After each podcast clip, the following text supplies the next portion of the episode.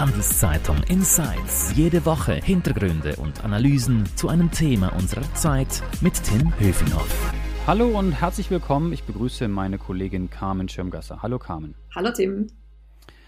Wir reden heute über das Erben, was sich ändert und was diejenigen, die vererben möchten, beachten sollten. Hintergrund ist, dass die Gesetzeslage sich in der Schweiz äh, verändert, was das Erben und Vererben angeht. Carmen, du hast das Thema groß recherchiert und äh, deshalb bin ich froh, dass wir heute über das Thema Erben miteinander reden können. Äh, vielleicht als erste Frage, Erben, habe ich den Eindruck, ist ein relativ großes Geschäft, oder? Also da geht es um eine Menge, Menge Geld, vor allem in der Schweiz. Ja, da hast du recht, Tim. Das Vermögen, das jedes Jahr verteilt wird, äh, ist mittlerweile stark am Steigen. Also die Erb- und Schenkungsmasse dürfte 2020 gemäß Schätzungen 95 Milliarden Franken erreicht haben. Ähm, das ist immerhin wesentlich mehr als 1999. Damals betrug äh, die Erb- und Schenkungsmasse nur 36 Milliarden, Milliarden Franken. Also heute, mittlerweile ist jeder zweite Schweizer Vermögensfranken geerbt. Wow, 95 Milliarden Franken, das ist eine Menge.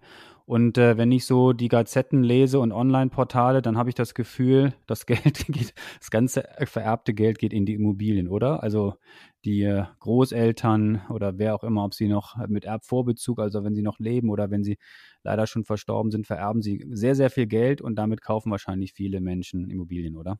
Ja, da hast du völlig recht. Ähm, oftmals geht ohne Erben oder Erbvorbezug einfach nichts.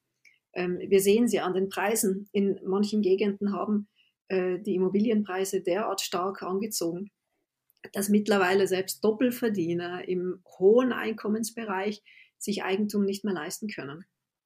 Und dann gibt's, ist halt die einzige Alternative, ähm, dass eine Immobilie oder ein Grundstück zu Lebzeiten auf eines der Kinder übertragen wird.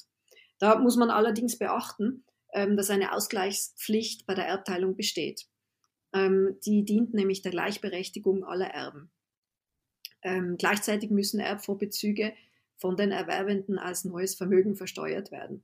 Und zusätzlich äh, kann noch eine kantonale Schenkungssteuer auf die vorzeitige Erbschaft anfallen. Ja, also wir haben das alles äh, auch auf handelszeitung.ch und in der Printausgabe nochmal deutlich erklärt, wem das jetzt alles vielleicht ein bisschen zu schnell und zu kompliziert war. Aber vielleicht nochmal zum eigentlichen Erben, ein bisschen weg vom Immobilienthema jetzt.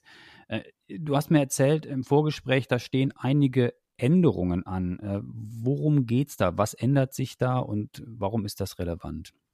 Ja, genau. Ähm, ab 2023 gibt es da mehr Spielraum beim äh, Vererben. Und es ist ja so, nur zwei Dinge auf dieser Welt sind sicher. Der Tod und die Steuern, wie einst Benjamin Franklin sagte. Wenn ja, also schon so. der Tod unumgänglich ist, dann zumindest in dem Wissen, dass wir unser hart erarbeitetes Vermögen zumindest so weitergeben können, äh, wie wir das wollen und nicht wie der Staat das gerne hätte. Und dafür bietet eben das revidierte Erbrecht ab Januar 2023 mehr Möglichkeiten. Was längst überfällig war übrigens. Ähm, immerhin ist das derzeit noch geltende Erbrecht vor mehr als 100 Jahren in Kraft getreten, also genau 1912. Und damals war von Patchwork-Familien und Scheidungen äh, nicht die Rede, geschweige denn von Konkubinat. Das waren noch ganz andere Zeiten. Äh, gut, dass das jetzt geändert wird. Äh, aber nochmal konkret, um welche Änderungen geht es jetzt? Ja, also die wichtigsten Neuerungen, die betreffen den Pflichtteil. Erblasser können mittlerweile über einen größeren Teil des Nachlasses verfügen äh, und die Elternpflichtteile wurden ganz abgeschafft. Der Erblasser erhält dadurch eine äh, viel höhere frei verfügbare Quote. Also sprich, er kann freier entscheiden, wer was und wie viel bekommt. Äh, in Zahlen, heute steht Nachkommen drei Achtel als Pflichtteil zu und neu wird der Pflichtteil nur noch ein Viertel betragen. Dadurch können beispielsweise Stiefkinder oder Konkubinatspartner stärker begünstigt werden. Mhm, mh. Ich habe gerade schon erwähnt, dass man das alles nochmal genau auch nachlesen kann bei uns äh, in Online oder in Print, weil das sind ja sehr viele Detailpunkte, die du erwähnt hast. An dieser Stelle deshalb auch nochmal ein bisschen Werbung in eigener Sache. Die Handelszeitung, die erscheint nämlich äh, in einem neuen Gewand, digital und in Print. Ist also eine super Gelegenheit für alle Hörerinnen und Hörer, die unser Angebot äh, noch nicht so genau kennen, das mal auszuprobieren unser Digitalabo. Das gibt es nämlich gerade für einen Monat kostenlos ähm, unter handelszeitung.ch slash Testabo. Also wer handelszeitung.ch slash Testabo eintippt in den Browser, der findet dort alle Infos zu unserem Digitalabo.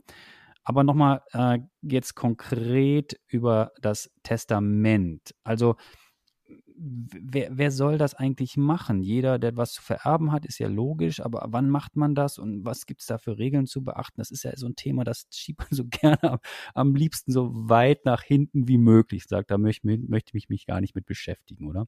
Ja, ja, da hast du völlig recht. Also viele leben nach dem Motto, nach mir die Sintflut, ähm, was einfach oft mit der Verdrängung des eigenen Todes zu begründen ist. Klar, wer, wer denkt da schon gern drüber nach? Ähm, gleichzeitig aber sollte man sich bewusst sein, äh, dass man den eigenen Nachlass regeln sollte, bevor es zu spät ist. Ähm, also sprich, spätestens, wenn man Kinder hat oder eine Firma gründet ähm, oder in Pension geht, sollte man seinen Nachlass planen. Denn so vermeidet man schlussendlich einfach Streit um das Vermögen äh, und man kann es so weitergeben, wie man sich das wünscht. Mhm. Und was äh, muss ich da beachten? Also wie muss ich sowas schreiben? Muss das immer ein Notar absegnen? Kann das handschriftlich sein oder nicht? Muss das getippt sein? Was sind da so die wichtigsten Tipps? Ja, wie du schon gesagt hast, das Testament kann auf unterschiedliche Art erstellt werden. Also es kann entweder ein persönliches Testament von Hand geschrieben werden äh, oder es kann als öffentlich beurkundetes Dokument aufgesetzt werden. Ähm, das einfachste und die häufigste Form ist das eigenhändige Testament. Ähm, vielleicht wie geht das dann? Dann schreibe ich einfach runter oder, oder wie, was muss ich da beachten? Ja, genau. Das wird von Anfang bis Ende von Hand geschrieben. Ähm, Computerausdrucke oder eine Niederschrift äh, durch Drittpersonen sind da nicht zulässig. Und das Testament, das kann man dann daheim aufbewahren äh, oder bei einem Notar gegen Bezahlung einer Gebühr in Verwahrung geben. Okay. Und äh, was sind so die wichtigsten Sachen, die da drin stehen müssen? Also ich habe jetzt schon ein paar Sachen gelernt, aber da gibt es wahrscheinlich äh, noch, noch, noch viele andere Regeln, sonst wird es ja ungültig, oder? Äh, genau, ein paar Regeln sollte man befolgen. ähm, beispielsweise Titel, Testament, dann den Vornamen, den Namen, Geburtsdatum, Bürgerort. Und dann geht es auch schon zum Inhalt. Ähm, man kann dann Geld, Liegenschaften oder Gegenstände an bestimmten Personen äh, bestimmten Personen zuweisen. Äh, man kann auch Auflagen oder Bedingungen machen. Äh, und zum Schluss muss noch der Ort und das Datum formuliert werden und die Unterschrift. Und das mhm. wäre es eigentlich schon.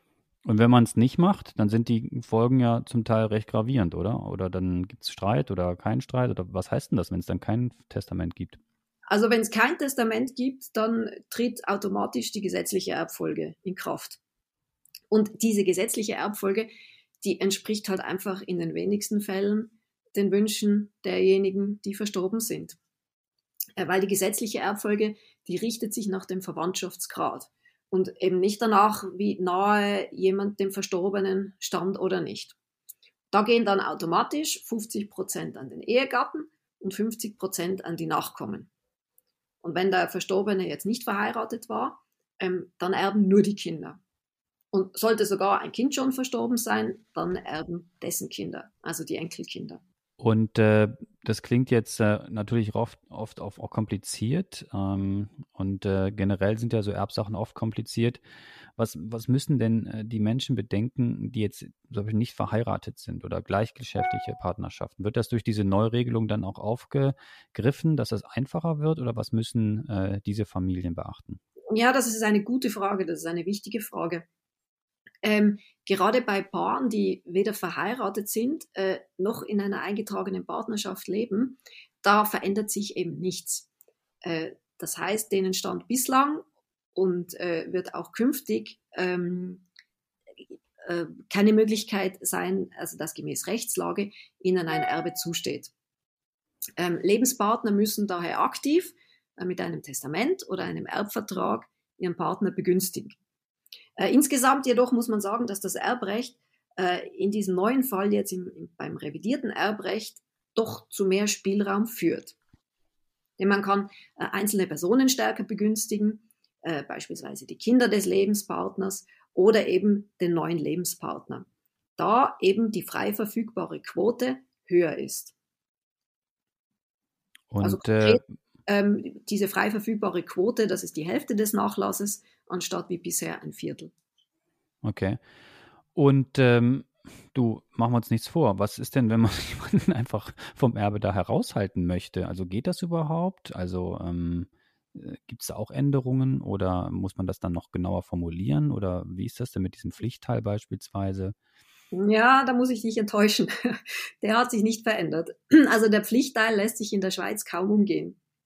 Also sprich Dramen wie in Hollywood, äh, dass der Patron mit einem Federstrich äh, den nicht konform lebenden Sohn aus dem Testament streicht, das gibt's bei uns nicht. Mhm. Ähm, nach Schweizer Erbrecht ist eine Enterbung aufgrund von Streitigkeiten oder Antipathie nicht, nicht gültig.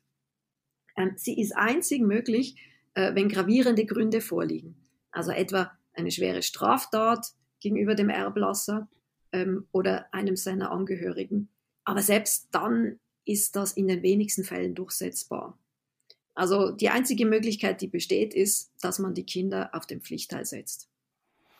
Okay, also da herrschen gesittete Regeln sozusagen hier äh, hierzulande. Vielleicht noch zum Schluss ein Tipp von dir. Du hast das Thema ja ausführlich recherchiert. Äh, würdest du sagen, gibt es noch andere Negativbeispiele, wo du warnen kannst, äh, beispielsweise? Ja, es gibt einen Fehler, auf den ich hinweisen muss. Ähm, Ehepaare, die dürfen kein gemeinsames Testament aufsetzen. Ähm, viele sind eben seit, seit vielen Jahrzehnten zusammen und, und sind derartig miteinander verbunden, dass sie das Gefühl haben, äh, sie sollten das gemeinsam machen. Äh, solche Testamente sind aber ungültig. Also jeder Ehepartner muss sein eigenes Testament verfassen. Das nur so als Tipp. Okay. Okay. Ja, das war sehr spannend. Danke dir für die Insights. Und äh, wie gesagt, man kann das alles nochmal in Ruhe nachlesen. Das ist ja wirklich etwas, was man nicht mal ebenso niederschreibt. Und das muss natürlich auch wasserdicht sein. Und äh, dann auch für die für die nächste Generation sozusagen dann auch stimmen und für denjenigen, der vererbt, auch stimmen. Mehr Infos, wie gesagt, auf handelszeitung.ch oder eben in unserer Printausgabe. Und ähm, wenn euch unser Angebot hier gefällt im Podcast, dann würden wir uns natürlich über ein Abo freuen, sei es bei Spotify, Apple oder wo auch immer ihr uns zuhört. Mir bleibt da nur noch Danke zu sagen, dir und merci fürs Zuhören. Bleibt alle gesund. Carmen, danke dir nochmal. Mach's gut. Bis zum nächsten Mal. Ciao. Adieu. Handelszeitung Insights.